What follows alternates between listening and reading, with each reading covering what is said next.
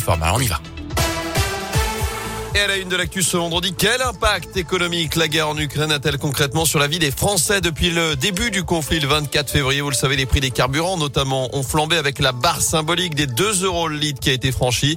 Et toute cette semaine sur Radio Scoop, nous sommes allés à la rencontre de ceux qui sont directement touchés dans leur activité, qu'ils soient agriculteurs, électriciens ou encore infirmiers. Zoom aujourd'hui sur une profession qui n'a pas été évoquée dans le plan de résilience du gouvernement. Les taxis. Nicolas dirige une société dans la région avec deux berlines dans son parc de véhicules. Pour l'heure, il compte sur sa trésorerie pour amortir le choc, mais il doit parfois refuser certaines courses qui ne seront pas assez rentables. À raison de deux plats par semaine, on est sur un surcoût euh, entre 1000 et 1500 euros par mois. Le client peut être trop loin, s'il y a trop de kilomètres à vide, ça vaut plus le coup d'aller faire des courses. L'investissement pour l'électrique pour une petite PME comme moi, il est encore trop important. On n'a pas assez de recul, on fait trop de kilomètres. Hybride, pas rentable non plus, euh, parce que trop de consommation euh, dès qu'on est plus en hybride. On est obligé d'avoir au moins un voire deux gros véhicules. Je peux plus aller chercher trois personnes à l'aéroport contre trois grosses valises, par exemple, si les voitures est petite. Faut être capable de l'absorber sans le répercuter sur le client, parce que j'en ai pas le droit, tout simplement. Est-ce que c'est bien sain de travailler tous les jours en comptant sur des aides de l'État ou de X ou Y? C'est bon, c'est pas très très bon. Hein. Ce serait bien que l'activité reparte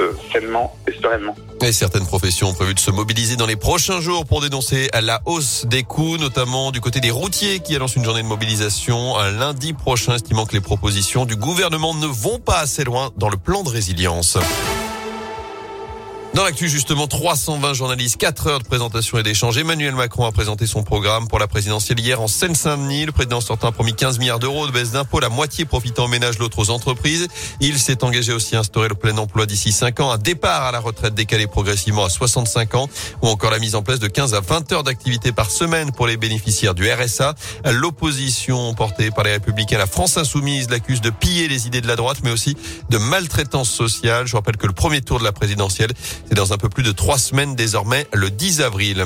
Dans l'actu également, elle avait notamment organisé ce fameux flash mob des gendarmes sur la pelouse du stade Geoffroy Guichard en 2019. On a appris hier le décès de Nadia Mostefa, cette ancienne militaire d'Auvergne-Rhône-Alpes. D'après plusieurs médias, elle aurait mis fin à ses jours peu après avoir appris la perte de la garde de son fils. Ils avaient vu leur entreprise fermée en 2019. 80 salariés de l'usine de Litry Copirel à Mazera d'Ali en Haute-Loire ont vu cette semaine leur licenciement économique rejeté par le tribunal administratif et le conseil des prud'hommes. Annonce faite hier par leurs avocats et la CGT, un licenciement dépourvu de cause réelle et sérieuse, alors que, je cite, l'obligation d'une offre sérieuse de reclassement n'a pas été respectée, selon le jugement. En bref, la 89 fermée pendant quatre nuits à partir de lundi prochain, plus précisément. Les trois tunnels situés entre Balbini et Lyon. Les nuits de lundi et mardi, les opérations se feront justement en direction de Lyon. Ce sera dans l'autre sens les lunes mercredi et jeudi.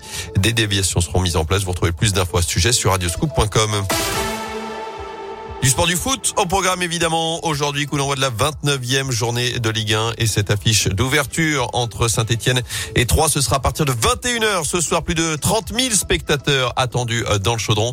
Pascal Duprat qui devra faire sans euh, notamment Masson, Niagnon, euh, Neyou qui sont forfaits. Crivelli également est absent tout comme Amouma et So en revanche Eliakim Mangala est de retour de suspension. Wabi Kazri lui va reprendre sa place de titulaire et son brassard de capitaine. Enfin je vous en parlais il y a quelques minutes.